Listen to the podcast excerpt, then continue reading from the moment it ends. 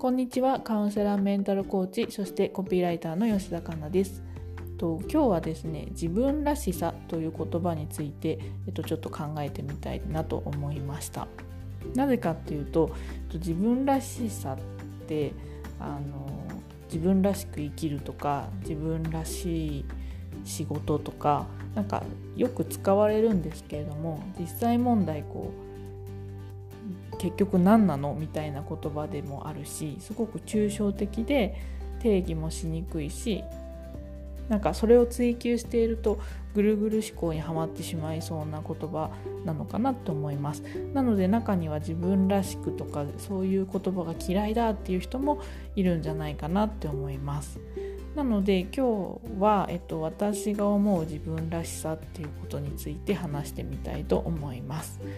とというのも私は自分らしく生きるとか自分らしさってすごく大事だと思っていて、まあ、どんなにその言葉が嫌いだっていう方がいらっしゃったとしても私は大事にしたいことです。で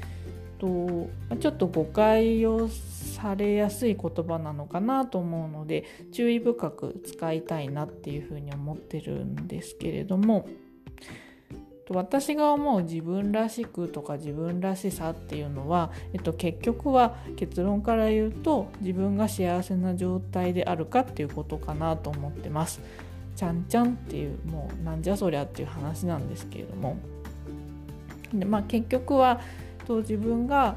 あのストレスなく過ごせるっていうことなのかなと心穏やかに過ごせる状態なのかなというふうに思ってます。まあ、仕事もそうだし人生もそうだしでその心穏やかにいられるってじゃあ何なのってなった時に私は自分で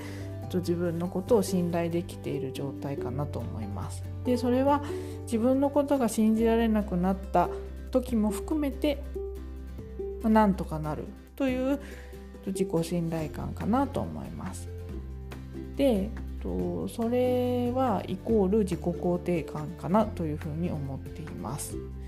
なので自己肯定感もなんかきっともうそれ飽きたよその言葉聞き飽きたよとか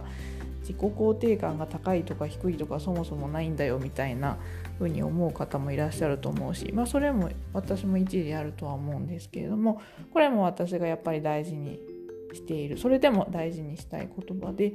自己肯定感っていうのは自己信頼のことなのかなっていうふうに思ったりしてます。なので自分に自信があるとか